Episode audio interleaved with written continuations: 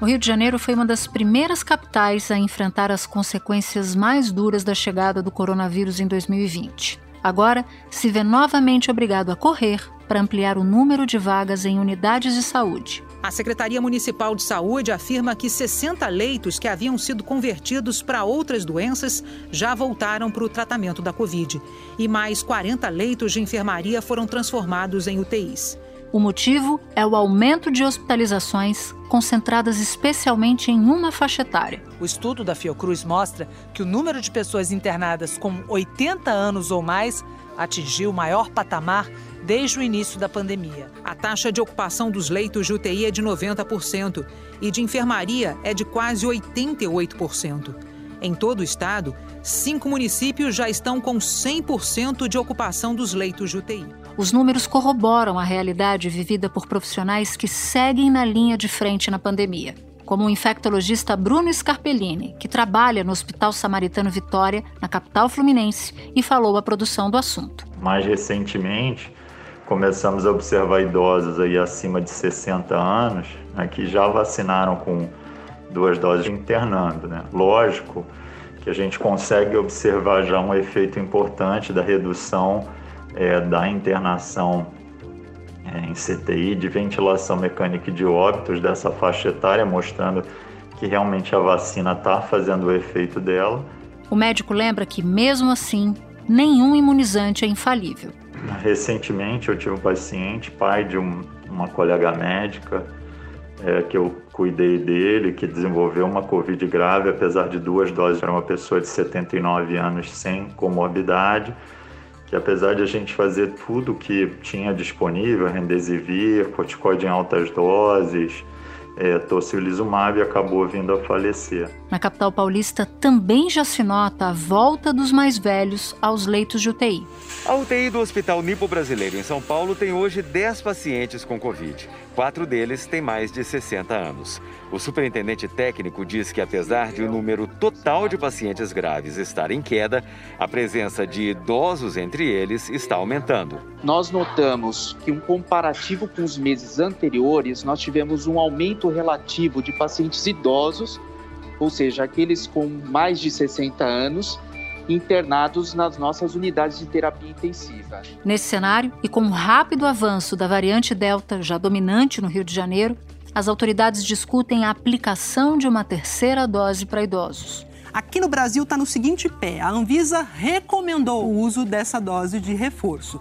Por enquanto, a orientação vale apenas para a Coronavac, porque foi o primeiro imunizante usado em larga escala no país, né? E com intervalo aí menor entre as doses. Agora, o Ministério da Saúde está estudando ainda essa recomendação da Anvisa. Segundo a Prefeitura do Rio, a cidade tem 93% dos idosos com a imunização completa e já planejou a aplicação da terceira dose da vacina nas pessoas com mais de 60 anos. A cidade de São Paulo também estuda a aplicação da terceira dose da vacina em profissionais de saúde e em idosos, por causa da variante Delta que tem avançado no país. Da redação do G1, eu sou Renata Loprete e o assunto, hoje com Natuza Neri, é a volta dos idosos ao drama da Covid. O que explica a alta das internações de pessoas acima de 60 anos em cidades como Rio e São Paulo e porque ela pode ser uma advertência para o resto do país, além de acelerar o debate sobre mais uma dose das vacinas. Neste episódio, eu converso com o pesquisador Marcelo Gomes, integrante dos métodos analíticos em vigilância epidemiológica da Fiocruz e coordenador do boletim Infogripe. Sexta-feira, 20 de agosto. Marcelo, um estudo da Fiocruz fez um alerta para o aumento de internações de idosos acima dos 80 anos no Rio de Janeiro. E aí também foi registrado na capital um crescimento de casos graves exatamente na mesma faixa etária. Então, queria pedir para você nos explicar quais são os fatores por trás dessa situação. Infelizmente, né, a gente vem aí já de um longo período de aumento na nossa exposição. Né? A gente teve aí, não só no Rio de Janeiro, como em diversos locais do país, é, diversas flexibilizações avançando desde lá do momento em que a gente iniciou o processo de queda em relação àquele pico de março em que a gente observou, muito forte. Né? E aí, bom, a gente já estava com um nível muito alto de transmissão, o vírus ainda presente, circulando, e à medida que a gente vai voltando a se expor cada vez mais, né, infelizmente, a tendência é que justamente em algum momento a gente tenha uma interrupção nessa tendência de queda podendo voltar a um cenário de retomada do crescimento. Um levantamento do Sindicato dos Hospitais Particulares de São Paulo mostra que o perfil de risco está mudando de novo. No dia 12 de junho desse ano, 48% dos pacientes nas UTIs dos hospitais pesquisados tinham entre 51 e 60 anos. Em 26 de julho, 85% dos internados estavam nessa faixa de idade. Mas o relatório dessa semana mostrou que agora 60% dos pacientes das UTIs têm mais de 70 anos. Fundamentalmente, uma consequência do nosso comportamento, do nosso nível de exposição.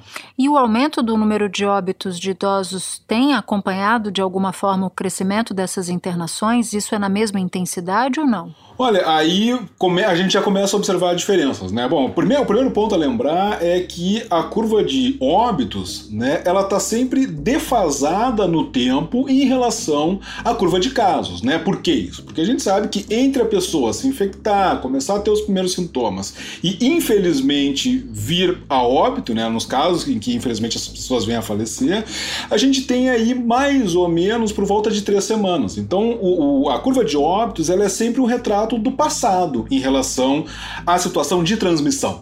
Além disso, a gente já tem também muito claro né, a mudança nesse patamar aí de quantos casos graves estão ocorrendo na população mais idosa, né? E isso é fundamentalmente decorrência da vacina. Levantamento exclusivo, esse feito pelo Hospital Emílio Ribas, referência no tratamento contra a Covid-19 em São Paulo.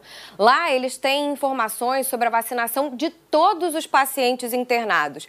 E olha só o resultado: do total de 987 hospitalizados entre fevereiro e julho, apenas 1,6% tinha tomado as duas doses a dose única e há mais de 15 dias. Pouco mais de 5% tinham tomado uma dose, ou seja, ainda estavam com a imunização incompleta, o esquema vacinal incompleto.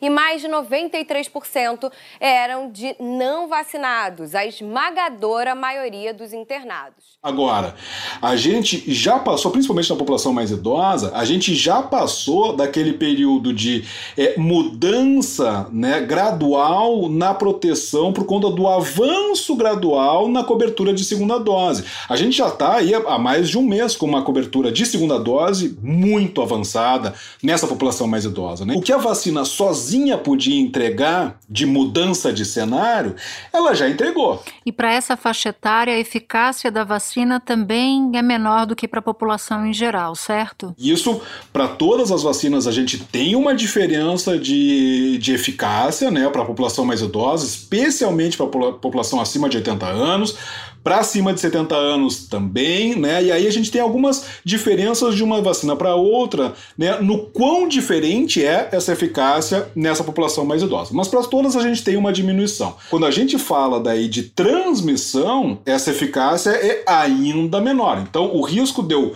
me infectar e transmitir, mesmo vacinado, é menor do que na população não vacinada. Esse efeito protetor aí para transmissão é menor do que em relação a desenvolver casos graves. Não é zero, mas é menor, né? Então tudo isso também influencia, né? E a gente também já pode estar chegando no momento né, do efeito do, do, que a gente chama de imunossenescência, né? Que, que é a questão de perda natural da memória imunológica na população mais idosa, e, e ele tende também a perder essa memória é às vezes mais rápido né, do que na população de adultos, jovens adultos e jovens.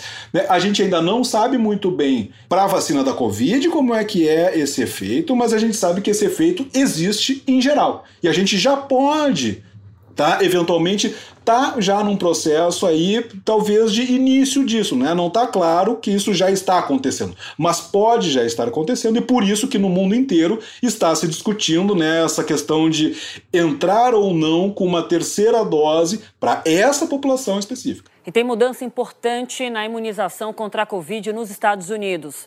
As primeiras pessoas vacinadas, os profissionais da saúde e os idosos vão receber uma dose de reforço a partir de 20 de setembro.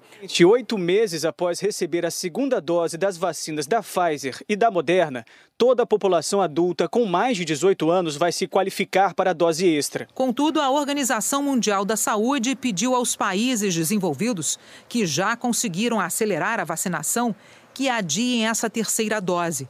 Isso ajudaria a priorizar a distribuição de vacinas para lugares mais pobres. Os estudos que estão acontecendo né, são recentes nessa questão de terceira dose, tá? e ainda não está muito claro o quanto isso vai mudar para essa população. Mas a tendência, né, o que a gente espera, é que ah, possa ter uma resposta melhor, uma, um nível de proteção melhor. Então, por isso que está se discutindo, mas é uma discussão que está em andamento no mundo todo e no Brasil também. E se não fosse, Marcelo, a vacina? Esses números que você detalha, eles poderiam ser bem piores, certo? Sem a menor sombra de dúvida. Se tem uma questão, um ponto que a gente não, não tem mais o que discutir, é isso. Né? Inclusive, a gente até fez recentemente um levantamento né, de é, é, avaliação aí de o que, que a gente poderia estimar né, justamente em termos de quantas internações e quantos óbitos a gente já evitou potencialmente, né? Por conta da vacina na população acima de 60 anos, olhando ali especificamente o período que vai de meados de março a meados de junho, né? E é indiscutível. Um estudo da Universidade de São Paulo e da Universidade Estadual Paulista, a Unesp, mostra que se o Brasil ampliasse para 2 milhões o número de vacinas contra a Covid aplicadas por dia, 20 mil vidas seriam salvas todo mês. Essa imunização né, contra a Covid evitou a morte de mais de 43 mil idosos com mais de 70 anos no Brasil. Esse é um dos resultados aí desse estudo da UFPEL com Harvard. É, o patamar é completamente diferente. Né? E aí, quando a gente olha também, a gente compara a, a, a a, a quantidade de casos por habitante em cada faixa etária, né? E a gente olha a população acima de 60 anos e a população abaixo de 60 anos, a gente vê uma diferença que é gritante, ela salta aos olhos, né? Enquanto que na população acima de 60 anos, mesmo agora com esse processo de retomada, né? A gente está arrancando é, iniciando esse processo de valores que são muito abaixo dos picos do ano passado, né, porque essa queda foi muito mais forte por conta da vacina, na população abaixo de 60 anos a gente tem o inverso. Mesmo com a queda que a gente observou depois de março, é, a gente continuou com valores muito acima dos picos do ano passado, nessa população abaixo de 60 anos. Então isso deixa muito claro né, esse fator que sim está protegendo, só que ela sozinha ela não dá conta. Eu queria olhar um pouquinho para o estado do Rio de Janeiro, porque lá já se discute a aplicação de uma terceira dose. Você nos explicava aqui que isso ainda é algo que está em fase de estudo. E não é só o estado do Rio de Janeiro, não. Cidades estão fazendo isso fora do, do Rio e também o próprio Ministério da Saúde. Diante do alerta de lá, faz sentido essa discussão nesse momento, antes de ter um estudo definitivo? É importante, é importante. A discussão é fundamental. Né? A gente avaliar esses pontos é fundamental para a gente se antecipar. Né? E assim, pra, neste ponto em particular, né, também é importante a gente lembrar que, em termos de risco, é muito baixo, né? Qual seria o pior cenário possível aí, né? De a gente entrar com uma terceira dessa dose na população e ela eventualmente não aumentar a proteção nessa população, né? Mas aumentar o risco na população, isso dificilmente vai acontecer, né? Porque seguro é, Tá? A questão é o quanto que essa eventual terceira dose pode melhorar a proteção dessa população mais idosa. Isso ainda não está perfeitamente claro. Há indícios de que sim, é, tem, é, recupera né, um certo nível de resposta quando a gente mede ali por anticorpos, enfim.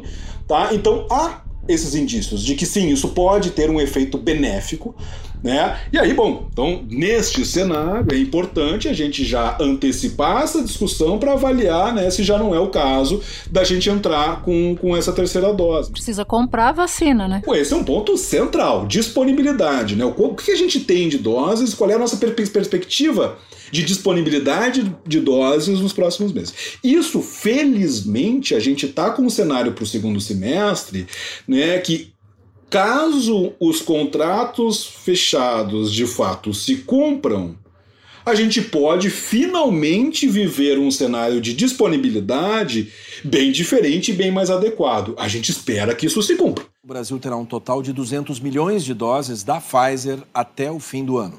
Agora, o, além dessa questão né, de disponibilidade de doses, que obviamente é central nessa discussão, outro ponto central é lembrar que, mesmo com este cenário hoje muito melhor nessa população, ainda assim quando a gente olha número de novos casos graves pelo total de pessoas na faixa etária, a faixa etária acima de 80 anos e acima de, principalmente acima de 80 anos, continua sendo a faixa etária com o maior risco, com o maior número proporcional à sua população. Eu queria entrar com uma outra discussão.